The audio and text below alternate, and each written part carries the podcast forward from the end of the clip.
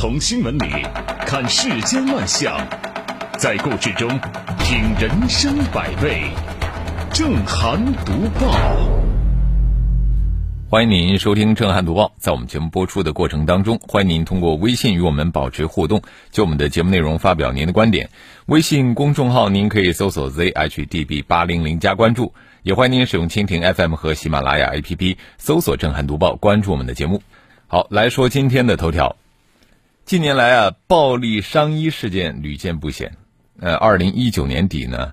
南宁市卫健委办公室向市属三级医疗机构发出了通知，要求尽快配备安检器材或安检门，开展安检工作。日前，南宁市第二人民医院率先推出先安检后看病，水果刀、剪刀等普通刀具不能够带进医院，由安保部门呢暂时保管，等离院时再归还。据了解，这个安检门设立的第一天。就查获各类刀具十多把，甚至还包括管制刀具。这个医院安检的呼吁呢，早已有之。呃，近来发生了好几起恶性案件之后，这个相关的安排无疑正在加速推进。在南宁市第二医院，先安检后看病的制度已经正式落地实行了。理论上，此举呢有望过滤掉刀具等危险的物品，给医院的职工啊创造一个。更安全的工作环境，可以预见，这个医护人员势必非常欢迎这个变化。只不过呢，患者及其家属或许还需要一段时间去消化和适应。事实上，就算不是惨案后痛定思痛的这个应急反应，给这个医院配备安检设施本身也是合乎逻辑的。那你看，首先，这个医院是人流密集区，只有严格的安保措施才能够降低安全隐患。再者，医院。客观上也是绝望、对立、厌世等不良情绪高发的场所，相对呢更容易爆发矛盾冲突。呃，尽管我们说啊，没收刀具并不能够彻底的杜绝伤医事件，但是它的确能够减少致命伤的产生，能够降低伤害程度，避免那些极端的后果。还有呢，我们说这种处理方式是比较有中国特色的，因为。相比较于诊疗方式的变化、医保政策的健全、纠纷调解的完善，安装一道安检门那是最容易的事儿。虽然说治标不治本，但你不能否认它是有一些效果的。当然了，在医院强化安保之后，医患冲突是否会发生场景转移或形式转化，这个也是需要我们警惕的。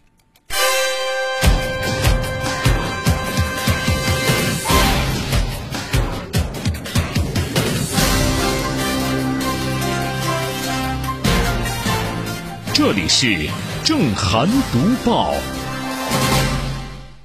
坐飞机、坐火车、坐地铁，我们都要安检。所以说，以后去医院要是安检的话，我估计我们都会习惯啊。毕竟，不管是对医生还是对患者来说，都安全一些。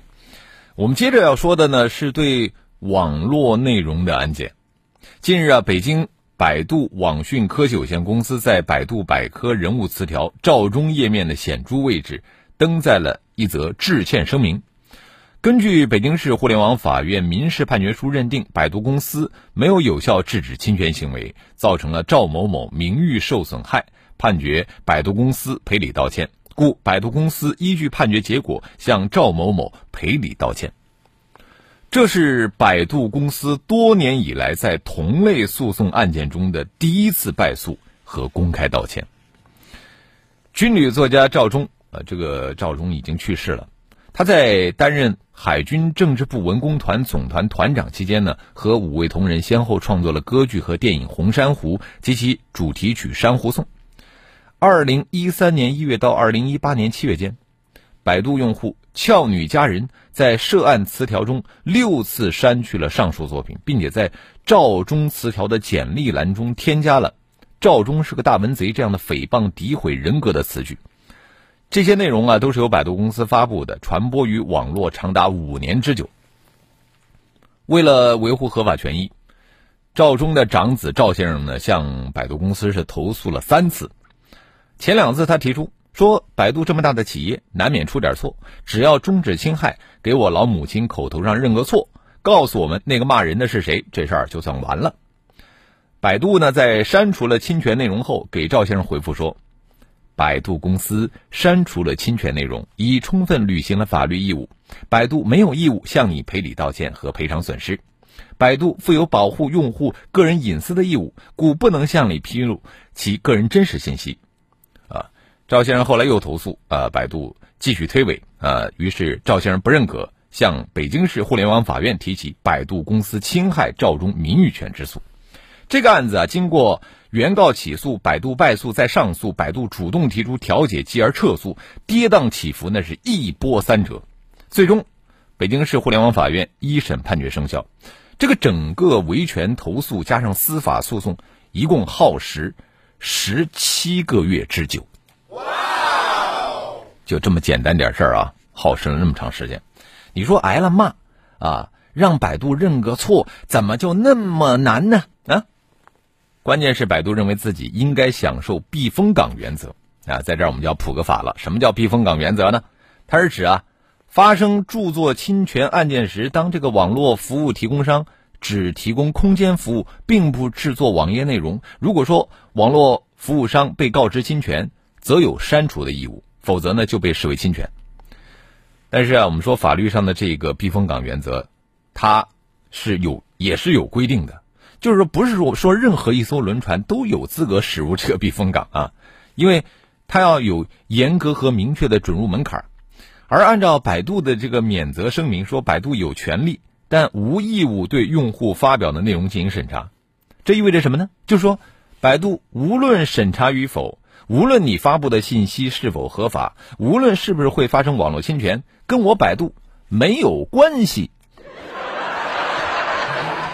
哎，这个的确是有点荒谬，是吧？所以说，法院也认为啊，百度公司为了降低自己的运营风险而扩充自己的免责内容的做法，并不足取，法律不认可。呃，当前我们国家的网络侵权责任纠纷呈现出一种多发和高发的态势。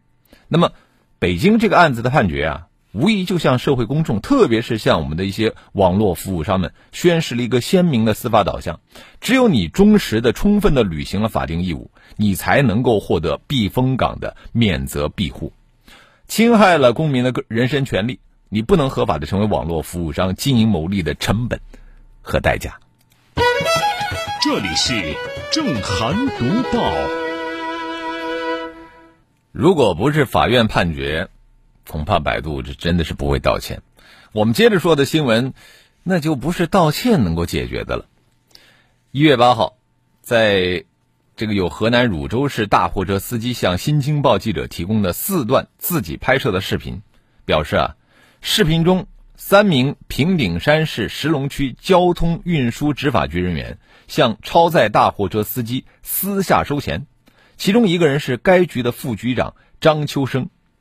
对此呢，张秋生承认的确有收钱一事，但表示这都是司机给的请客钱。你说这说法好不好笑啊？呃，针对曝光的问题呢，当地调查组在八号晚是连夜进行调查，而这个平顶山市石龙区委相关负责人回应说，为方便工作，我们仅给了张秋生副局长的称呼。想想都好笑啊！那目前呢，涉事执法人员都已经被停职，然后接受调查。一些交通执法人员收黑钱的现象，这不是第一次曝光。那么，仅在最近一段时间，就有这个张家口古源、河南玉城那某些交警啊被曝光收黑钱，而广东揭阳一些这个交警呢还玩起了新花样，把那个标记成机器猫和喜羊羊的路牌呢卖给货车司机。作为其免费通行的暗号。哎呀，我们不得不说啊，在我们有些地方，这个交警为了执法创收，真的是煞费苦心。呃，和此前的多数案例相比啊，发生在河南汝州的这起事件呢，就有一个新的特点，什么呢？收钱的人里边出现了当地交通执法局副局长的身影，并且啊，据这名副局长指认。似乎还有另外一名副局长也参与其中，吃相如此粗暴，并不多见呐。呃，这个当这样的案例呈现在我们眼前的时候，就我们或许可以重新评估一下这类事件啊，对于领导责任的这个认识。你看，我们回顾一下过去多起地方交通执法人员收黑钱的行为，我们会发现，呃，这些地方最后通报措辞一般都是辞退直接涉案人员，相关领导负有管理失职责任。具体到处罚的时候，记过、警告啊，这些呢都不会伤筋动骨。但是河南汝州的这个案例告诉我们，有的时候啊，执法局领导可不只是管理失职啊。背后恰恰是他们的纵容，甚至是直接上去收钱，啊，还把这个什么收黑钱说成是司机请客，哈，这根本没有办法洗白自己，只能是越洗越黑。我们期待当地能够秉公处理此事，对涉案人员不姑息、不护短，净化当地的交通执法空气。这里是正涵读报。这个相信这次收回钱终于没有办法让临时工来当替罪羊了啊！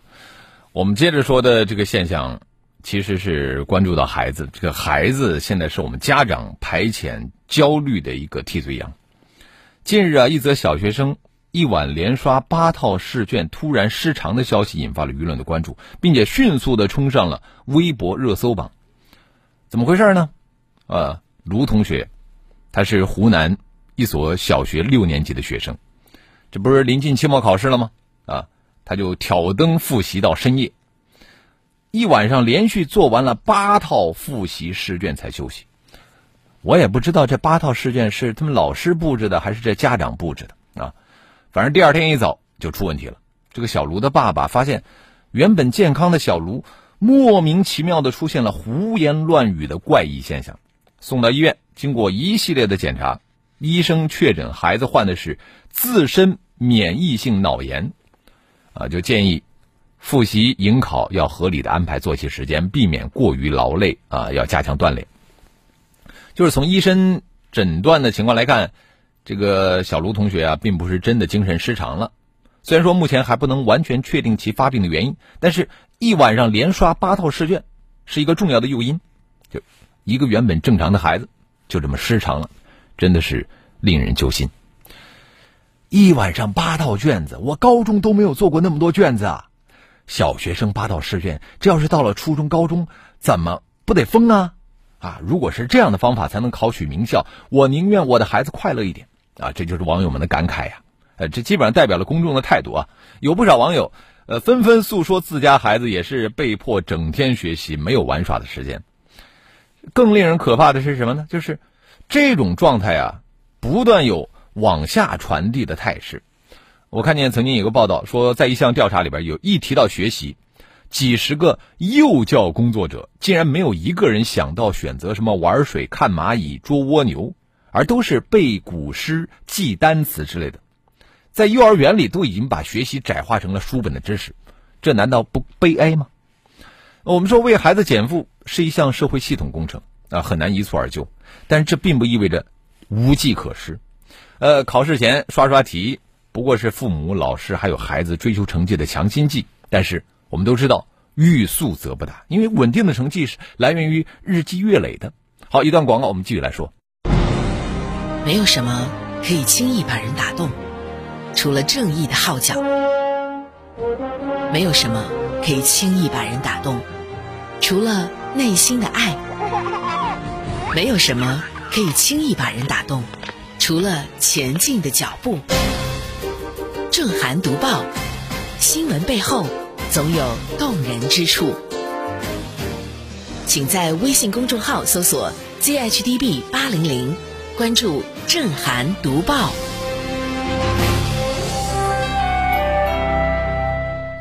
好，欢迎回来，这里是正在直播的《正汉读报》。在广告之前，我们说到了湖南一个小学生小卢啊，我为了临考要复习，一晚上刷了八道试卷，结果呢，第二天呃疑似精神失常啊，就胡言乱语。呃，后来医生诊断是自身免疫性脑炎，这个过量的刷题成了一个重要的诱因。呃，其实我们现在说到这个跟孩子减负，呃。可能更多的是放在口头上啊，实际行动当中，孩子们的负担现在是越来越重了。呃，小学阶段其实是培养孩子学习兴趣和思维习惯的一个黄金时期，而这个大量的刷题显然是与其相悖的。他刷题它是靠量来取胜，孩子们疲于题海战术，有可能会越学越厌学，越学越没有兴趣，甚至会摧毁孩子的思维。天真烂漫的年纪就这样被作业给压垮了，究竟是谁逼疯了孩子？这个问题真的是值得我们所有的人好好的思量一下。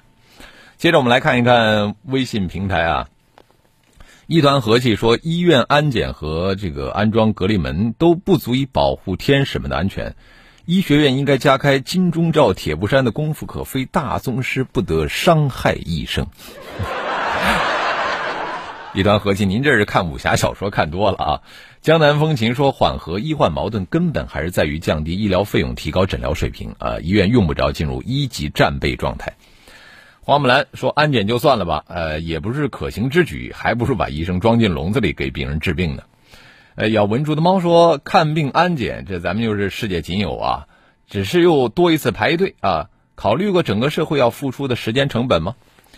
风吹过说，我觉得不切实际啊，有可能会加深矛盾，毕竟是个案。那如果是学生砍老师，是不是所有的学校也要安检呢？或者是其他领域的什么杀人，是不是都需要安检来解决？这个本质是犯罪啊，和是不是医生没有什么关系。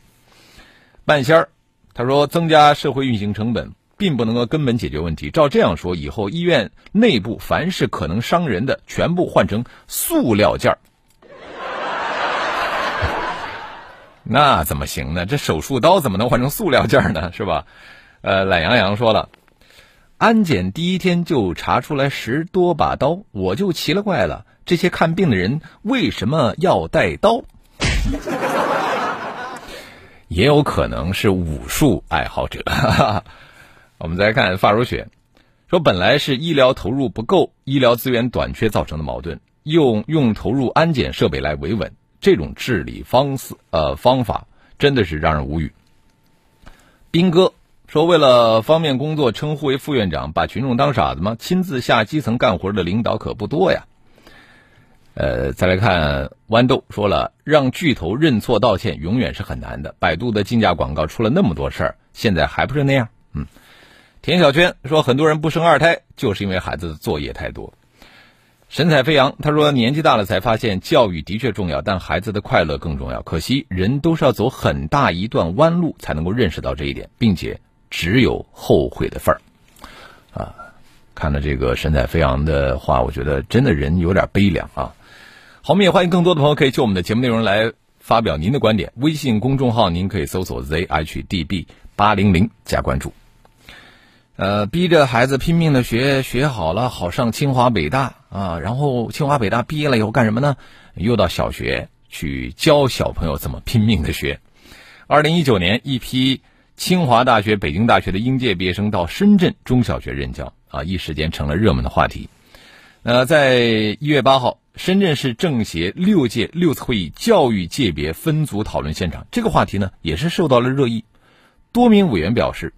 从优秀师范生都难以招进，到如今吸引了大量的清华、北大的学生任教，这是深圳教育的好现象。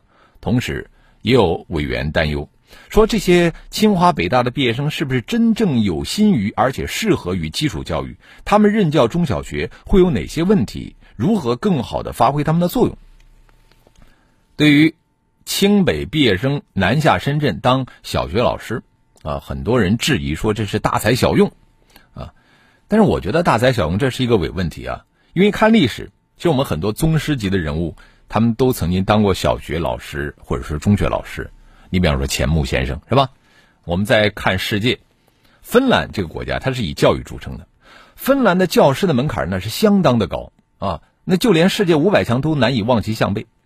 这个基础教育呢处在基础地位，内在它就是需要大才啊，嗯，有了大才怎么会小用呢？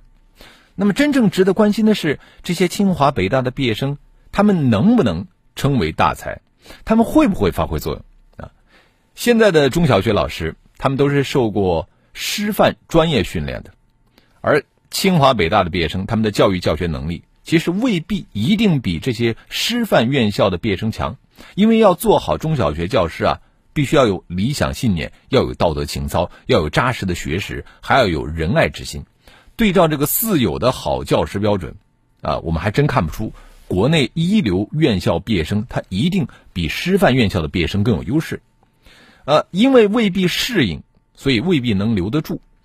深圳外国语学校国际部的校长邬小丽，他就举了一个例子，他说，有一些清华北大的毕业生啊，包括在深圳外国语中学的高中部，干了半年，户口解决了，啊，对深圳的情况也了解了，于是就跳槽了，因为他们有职业的幻灭感，这个现实和他们想的是不一样的。这个邬校长所讲的职业幻灭感，指的就是现实和想象脱节。有一些清华北大的毕业生。他们不适应、不习惯、不满足于中小学教师的工作。另外呢，根据邬校长介绍，有外国语学校的老师、老教师就说了，说自己干了一辈子，年薪也就才二十来万，现在刚刚招进一个毕业生，起薪就是三十万，啊，你想想，这样的老教师，他心里服吗？这这就是在表达自己的不满呢。因为教师也是人，那么这种不满会不会影响到他的教学？影响会有多大？这都是我们需要思考的问题。清华北大的毕业生去当小学教师，切记搞成什么？搞成清北小学教师的政绩工程啊，弄成一个清北牌中小学教师的血统，这让相关部门有了政绩，对外招生有了标签。但是对于孩子，对于我们的教育，到底有多大的帮助呢？这个才是我们真正应该关心的问题。今天的读报就说到这里，更多的交流请搜索微信公众号 zhdb 八零零加关注，也欢迎您使用蜻蜓 FM 和喜马拉雅 APP 搜索“震撼读报”，关注我们的节目。